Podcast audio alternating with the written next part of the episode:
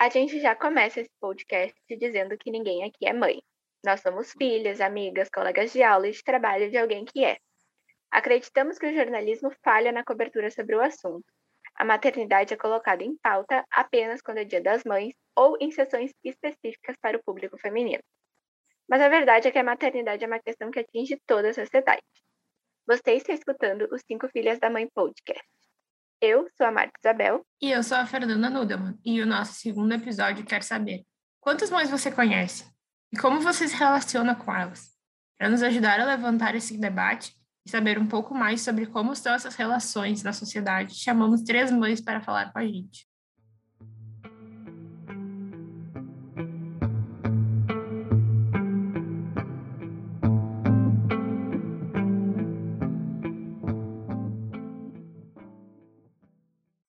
Uma matéria publicada no portal Universo UOL em julho deste ano, escrita por Ana Bardelha, é falado sobre as dificuldades que as mães solos enfrentam ao tentar se relacionar com homens. O texto começa trazendo frases de um vídeo postado no TikTok com mais de 800 mil visualizações. Nesse vídeo, o homem que está gravando fala que entre os motivos para não namorar uma mãe solteira é que você vai arrumar dor de cabeça, vai ter que pagar coisas para a criança nunca vai ser prioridade na vida da mulher e sempre vai estar em segundo plano. A gente tem que deixar claro aqui que falar mãe solteira tá bem errado, porque solteira é um estado civil, então certo seria falar mulher solteira, né? E, e mãe solo. Que a gente não pode classificar uma mulher só por ela ser mãe e por ela estar tá solteira. Então, a gente não. Está muito errado falar isso, apesar de a gente falar muito isso na sociedade a gente tem que começar a rever algumas coisas. É meio complicado. As pessoas, os homens, né, em si, geralmente mulher entende mais mulher, mas os homens não entendem essa questão de, ter um filho, de, de ter que cuidar, de ter suas obrigações entre trabalhar, estudar e criar um filho, que não é fácil. E eles não estão nem aí, eles querem é o tempo para eles é como se eles quisessem eles ser as crianças para serem cuidados, né? Então, questão de relacionamento, assim, hoje em dia é bem complicado. As pessoas estão, tu olha assim, eh, conversa com alguém, eles estão muito carentes, eles querem as coisas para ontem, eles querem atenção, são pior que criança, sinceramente. Duas das três entrevistadas, uma delas a Isis Guedes, que falou agora, comentaram com a gente que durante as primeiras conversas com os caras tudo fluía normalmente, com troca e flerte. Aí, a partir do momento que elas contavam que tinha uma filha, eles nunca mais respondiam para ela. Além disso, mesmo que eles se mostrassem dispostos a ter algo, em algum momento a compreensão com o fato delas serem mães não acontecia. Nem sempre a mulher tem como deixar a criança com a avó, com uma amiga, ou talvez ela nem queira fazer isso. Mas a cobrança para estar presente na relação e suprir o que o outro quer sempre aparecia. E isso não é algo exclusivo de relacionamentos héteros. A gente conversou também com a Cristiane, que ela é uma mulher lésbica, e ela tem um filho de 13 anos de um relacionamento anterior. Ela contou pra gente que depois do término com o pai do filho, ela teve um relacionamento de quatro anos com uma mulher que também demonstrava ter ciúmes do filho dela. Ela se demonstrou menos uh, compreensiva uh, por eu, eu tendo filho e ela não tendo.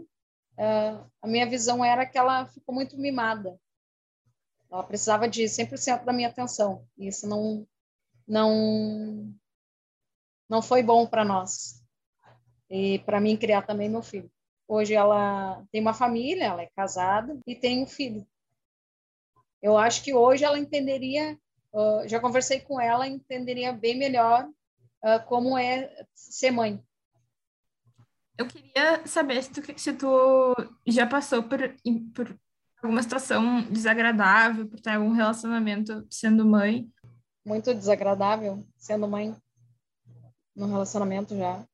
a gente entrou no carro, ele é criança, né? Sete anos e, e fala o que pensa, né? Ele foi entrar no carro e o carro sujo, né? O carro sujo que a gente pegou carona de um amigo nosso. E ele disse, né? Ai, que carro bem sujo. E ela ficou com vergonha e deu um belisco nele. É, beliscou ele. Ah, me deu muita raiva dela, muita raiva. Muita raiva.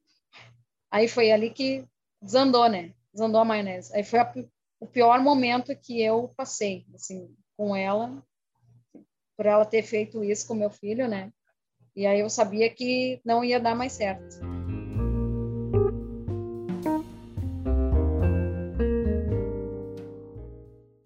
Relação com alguém que também tem filhos parece ser mais positiva para as entrevistadas, porque eles têm uma compreensão melhor das questões que envolvem a maternidade e o cuidado com a criança.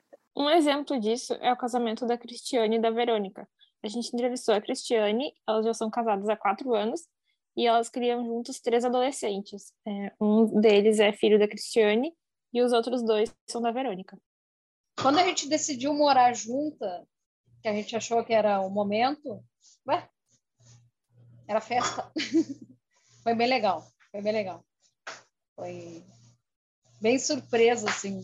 Para mim também, eu fui na, na, na, hora, assim, do nada, assim, ah, eu quero morar contigo, quero morar com teus filhos, quero, é, eu quero criar o meu filho com teus filhos.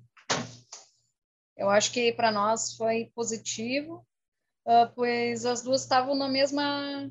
Uh, a gente tem a mesma sintonia, assim, sabe? O mesmo pensamento de criação, de, de, de responsabilidade, sabe?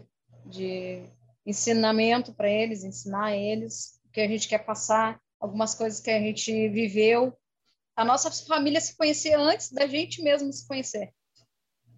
A minha esposa era bem pequenininha, tinha quatro anos, eu tinha já seis anos quando eles se conheceram. Nós jogava bola, já fomos uh, brincar junto e eu nem sabia que ela, que ela existia. Foi muita Era para ser. Era para ser.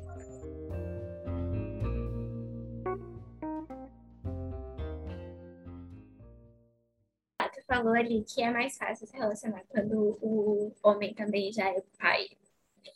Uh, qual é a diferença que tu nota? Assim? Por que é mais fácil?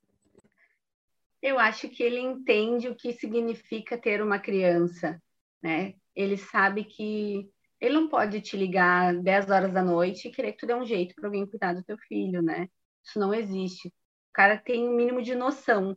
Então ele te convida com antecedência para sair. Ah, que dia fica bom para a gente sair? Ou então, ah, esse final de semana tu tá com as meninas? Então ele tem um pouco mais de noção de que o mundo não gira em torno dele, né? Essa foi a fala da Mariana, ela é mãe da Marília, que tem nove anos, e da Alice, que tem cinco. Ela é separada nos últimos quatro anos e também fala que apesar de ter entrado na última relação quando a filha tinha um ano, agora ter as filhas maiores é melhor, porque elas não elas são mais dependentes, então elas demandam menos atenção e elas podem ficar com um número maior de pessoas já que elas não precisam trocar fralda e coisas relacionadas a crianças menores. E ela diz que isso facilita na hora da expansão da rede de apoio.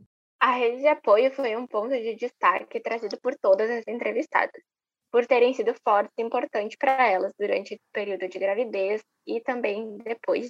Apesar de contarem bastante com a ajuda da família, elas também trouxeram que as amizades fizeram um papel muito importante em relação a esse apoio. Quando a gente fala em relacionamento, a primeira coisa que vem na nossa cabeça são as situações amorosas e tal. Mas a amizade é uma questão muito importante para todo mundo. E para quem é mãe, a importância desses laços ganha um peso muito maior.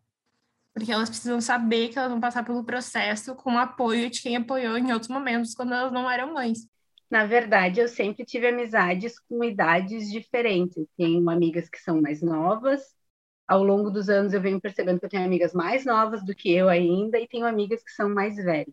Então eu tinha um grupo de amigas que estava na fase de engravidar e ter filho, que foram amigas que ficaram muito próximas de mim, a gente tem os filhos todos em sequência, e eu tenho amigas que eram um pouco mais novas da minha idade para mais novas e elas me acolheram e me protegeram e a gente criou um grupo bem mais forte nessa época. Então elas faziam tudo para as minhas filhas, né? No início, na época da para Marília, uma delas é madrinha, né, da minha segunda filha, porque elas se fizeram presente, principalmente porque eu estava enfrentando tudo aquilo sozinha. Então elas se aproximaram de mim, me acolheram, as mães, todas as mães, nós somos seis amigas, já ficaram de babá das minhas filhas, me visitaram no hospital, então a gente tem um relacionamento muito próximo.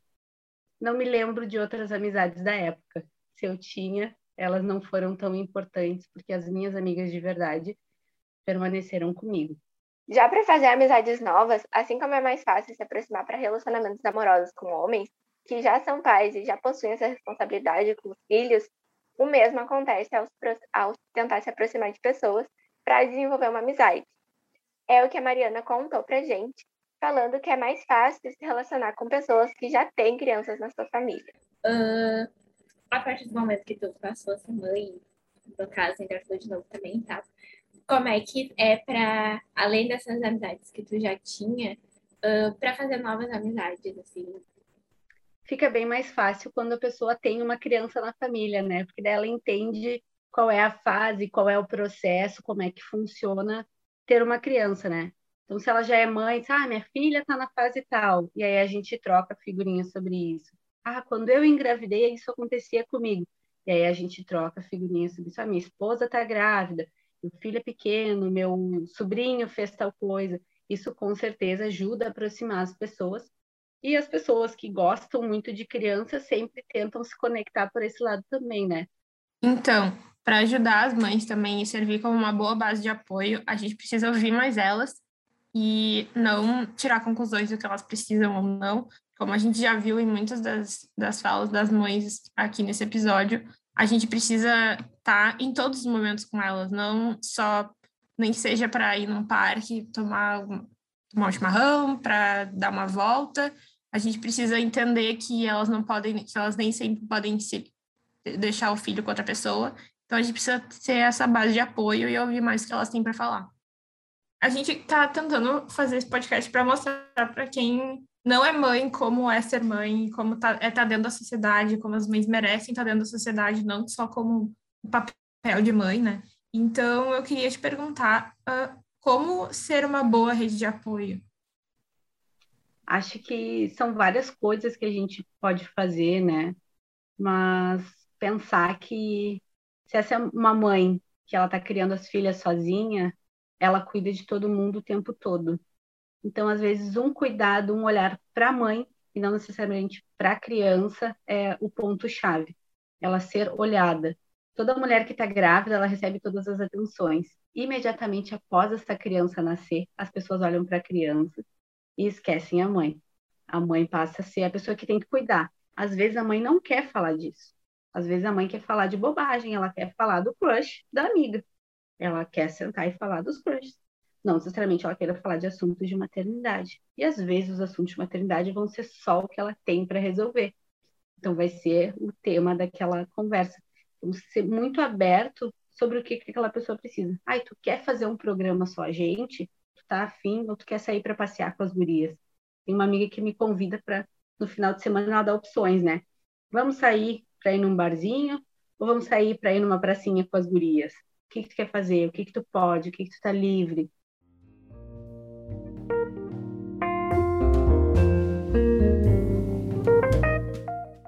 Em relação agora a relacionamentos conjugais, relacionamentos amorosos, como é que foi? Tu disse que tu tá solteira há quatro anos, né? Quatro anos já. Uh, você já teve relacionamentos no meio disso, nesses quatro anos? Chegou a se envolver, se aproximar de alguém? Como é que foi?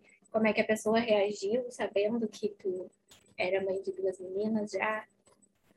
Uh, nunca escondi as minhas filhas, mas também eu nunca coloquei elas na minha frente, porque eu acho que além de mãe eu sou um ser humano, né? E ser mãe não me define. É uma das coisas que eu faço, mas isso não é a definição completa de mim. Então, quando eu tinha um perfil no aplicativo, eu não botava lá que eu era mãe. Nunca botei foto com as minhas filhas, eu achava que não é o local para expor elas. Então, quando um cara que não me conhece, não sabe nada de mim, chega ou no meu WhatsApp ou no meu Instagram, ele vem que tem duas crianças, né? E é bem comum eles pararem de falar comigo. Simplesmente eles não me respondem mais. A única coisa, assim, que um cara falou uma vez era que eu devia ter mais foto de biquíni e menos foto de bebês no meu Instagram. E eu dei risada, e como tudo que eu acho meio ridículo, eu tiro print e posto no Close Friends fazendo piada da cara da pessoa. Este foi o relato da Mariana. Além disso, durante a entrevista, ela também falou sobre pais que usam fotos dos filhos para aumentar a quantidade de match em aplicativos. Em uma coluna da Universo UOL, chamada Soul, um texto publicado em 2020, fala que 71% dos pais uh, separados que usam Tinder, segundo os dados feitos em pesquisa do Reino Unido, usam foto com os filhos para conseguir mais matches e mais mulheres dando like nele. Então, a gente também tem que prestar atenção em até que ponto a gente acaba dando visibilidade para esse tipo de coisa, porque não é porque o cara posta foto com o filho numa rede de social, no Instagram, faz stories, pega o filho uma vez por semana para levar num parque, que ele está sendo realmente presente na vida daquela criança e cumprindo com as responsabilidades da paternidade que ele deveria estar tendo. Com certeza. A gente trouxe dados também de uma pesquisa feita em 2018, entre março e abril. Ela foi feita com 5.200 usuários no Brasil e ela revela que a maioria dos usuários, 61% dos usuários, são mulheres. E que é composto por mulheres mais velhas, uh, que 92% tem mais de 30 anos e a maior faixa etária está entre 40 e 49 anos, que e ao todo 66% tem ao menos um filho. Que deixa claro que as mulheres também estão dentro, e os homens, com certeza, mas, mas as mulheres estão bem dentro dessa, dessa, desse universo de rede, de rede social e de aplicativo de relacionamento. Elas também estão buscando por alguém que apoie elas, não só na questão de amizade, porque todo mundo precisa se relacionar com alguém e saber que tem o apoio das pessoas. A Isis deixou isso bem claro pra gente. Tu Tu entra em aplicativo de relacionamento? Tem alguma experiência em relação tem. a isso? Tem, tem. Já, já participei assim, de aplicativo de relacionamento. Tenho um e já tive experiência, mas é complicado. É bem complicado. Tu vê ali, por exemplo, tu vai rolando né, no, no, no feed do aplicativo, e às, às vezes o que, que eles já colocam ali? Se tem filho, aperta o X, tipo assim, né? Passa adiante. E já acham que é problema. Hein? Uh, se tu é mãe solteira, é, nem eu disse, é como se tivesse uma doença, né? Muitos não querem saber, não querem se relacionar com pessoas que tenham filhos.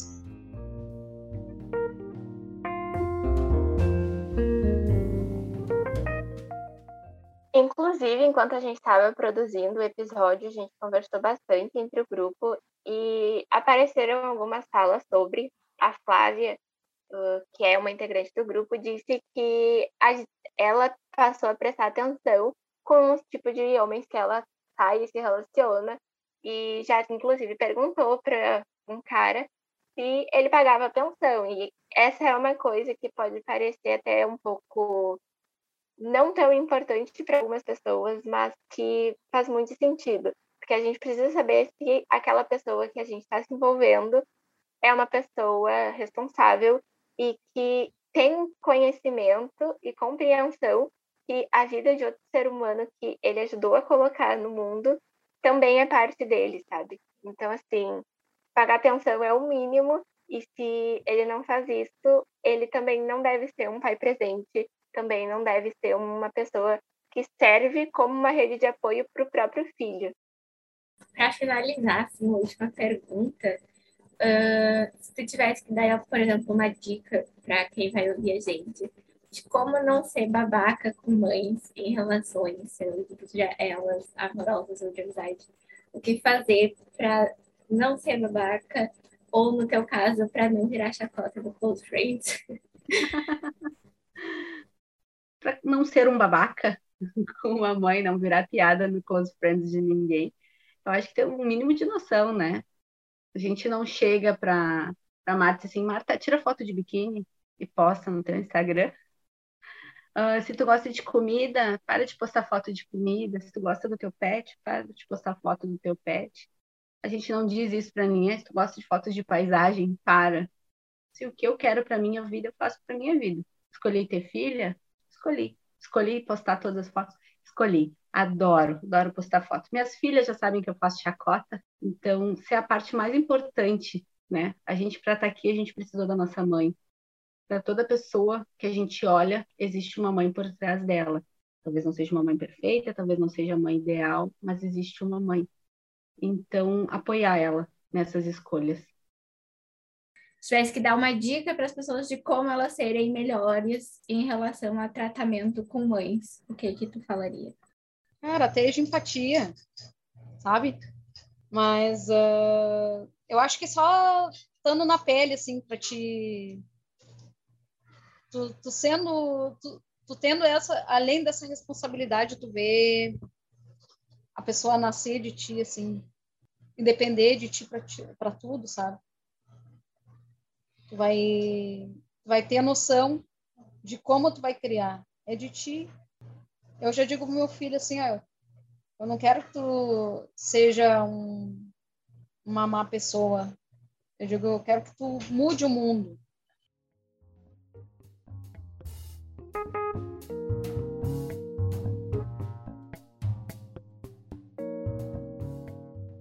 Enquanto a gente fazia as entrevistas e pensava mais sobre esse assunto de relacionamentos de mães com amigos, em relacionamentos amorosos, a gente entendeu que é uma questão muito importante, porque a gente acaba vendo que as mães ficam muito solitárias e não é uma questão, não é uma coisa legal, porque a mãe já tem todo um peso de ser responsável pela casa, de ter que levar o dinheiro para casa, de ter que garantir um futuro bom para o filho, de cuidar do filho, e acaba sofrendo muito julgamento pelas pessoas, né?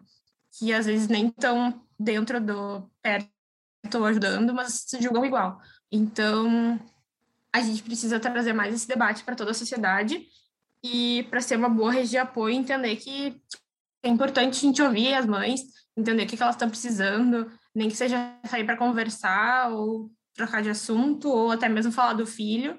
A gente chegou nessa conclusão, ouvindo as três mães, que a gente precisa estar mais perto delas e ouvir melhor o que elas têm para falar. E além disso, apareceu muitas vezes durante as entrevistas a palavra empatia e compreensão. Então, se tu vai se relacionar com uma mãe, tu tem que entender que a demanda que ela tá falando que ela tem é a demanda que tem que ser feita. Então, não é sobre ti, é sobre o que ela tá precisando. E às vezes não é sobre o que a criança tá precisando, mas sobre o que ela tá precisando também, enquanto uma mulher solteira que também é mãe. Então, a gente tem que prestar atenção nisso, tem que estar aberto a esse diálogo e não pode pegar e achar que o cara fazer o mínimo vai resolver todos os problemas da sociedade, ou a gente não pode julgar ela também, porque ela quis ter o filho, porque ela quis seguir com a gravidez, ou por qualquer outro tipo de julgamento que pode aparecer. A responsabilidade de ter um filho é de duas pessoas e os pais têm que estar presentes. E se tu vai te relacionar com uma mulher que é mãe, tu precisa entender que é o filho dela e que ela vai precisar dar apoio e cuidado para o filho dela e não para ti necessariamente. Óbvio, tudo tem uma balança, mas não pode querer te colocar num lugar de prioridade na vida de uma pessoa, sendo que claramente esse lugar de prioridade já está posto por uma vida que ela mesma colocou no mundo. E outra coisa que a gente tem que pensar é que a gente não tem que se colocar como prioridade na vida de ninguém, na verdade, né?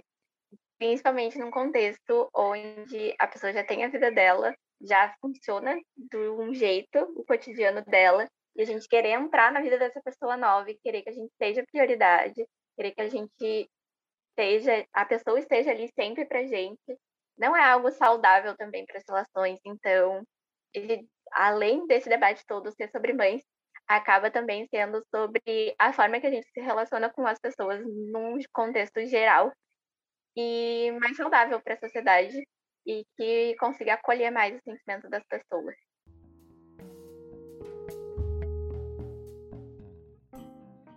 Bom, e esse foi o segundo episódio do Cinco Filhas da Mãe podcast. A produção foi da Flávia Pereira, o roteiro de Fernanda Nudeman, Flávia Pereira, Manuela Nunes e Marta Isabel, entrevista feitas pela Fernanda Nudeman e pela Marta, edição Manuela Nunes. Na apresentação, eu, Marta, e a Fernanda Nudelman. E a gente agradece a sua audiência e a gente lembra que a nossa conversa não pode e nem deve parar por aqui. Então é isso, compartilha nosso podcast com quem tu achar que pode se interessar pelo conteúdo. A gente quer que mais gente entenda e seja essa rede de apoio para as mães. Então segue a gente no Instagram, Cinco Filhas da Mãe, para ficar de olho no que ainda tem por vir. Tchau!